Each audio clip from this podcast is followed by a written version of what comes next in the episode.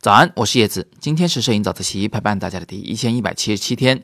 今天我想回答一个很有意思的问题。这位同学问我说：“呃，什么叫护翼率？护翼率失效是怎么回事？”前一个问题听上去是比较容易的，那很多同学呢都知道答案。护翼率呢指就是曝光的时候，咱们不是有三个要素嘛？光圈、快门、感光度。这三个要素呢，它是可以互相置换的。此消彼长的，光圈大一点，快门就快一点；或者快门慢一点呢，感光度就低一点。在这样的置换的条件下，这两张照片拍出来的照片亮度是一模一样的，并不会有什么区别。所以我们就经常拿汇率去做一些计算，比如说现在这个条件下，呃，是二点八的光圈，是一百二十五分之一秒，是一百的感光度，能得到一个正确的曝光。那如果我想把快门速度变得更慢一点，我就可以去动光圈，比如说把光圈从二点八调到四，调小了一档，快门速度就会从一百二十五分之一秒降低到六十分之一秒。如果你想快门速度再慢，就进一步调慢光圈就可以了，光圈动几档，快门就往反方向再动几档。听上去互易率是非常简单方便的，但是呢，这个公式确实是有失效的时候的。它在什么条件下会失效呢？是在曝光时间极其短暂或者非常长的时候，比如说一万分之一秒、两万分之一秒的曝光的时候，或者什么二十分钟、一个小时、三个小时的曝光时候，你就不能根据这个公式来做置换了。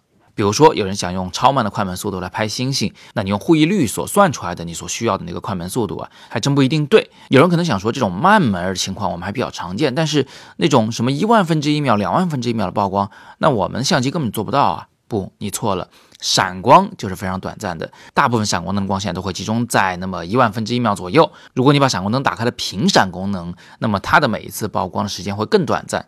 甚至短到数万分之一秒，这个时候呢，护翼率失效的问题就会浮现出来。听到这里呢，你应该明白一个道理，就是护翼率失效啊，其实只跟快门有关系，只跟那些非常极端的非常快或者非常慢的快门速度有关系。但是呢，我想最后给你一个小贴士，听完这个小贴士呢，我相信你心头会放下一个大石头，是什么呢？其实啊，护翼率失效这个东西，它只跟胶片摄影有关系。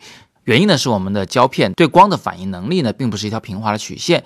比如说，它刚接受的光的时候，最开始的时候是有一定的惰性的，并不会立刻发生反应。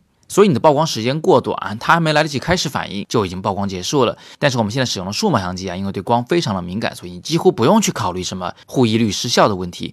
好，那今天我们就先聊这么多。如果你有更多的摄影问题呢，欢迎在底部向我留言。尤其是现在又要到双十一了啊，你们要买什么东西又不知道从何下手的话，可以问问我，我会尽力为你解答。我也会准备一个双十一前的摄影人剁手指南的直播课，到时候我们可以敞开来聊。那更多好课呢，请见阅读原文。今天是摄影早自习陪伴大家的第一千一百七十七天，我是叶子，每天早上六点半，微信公众号“摄影早自习”，不见不散。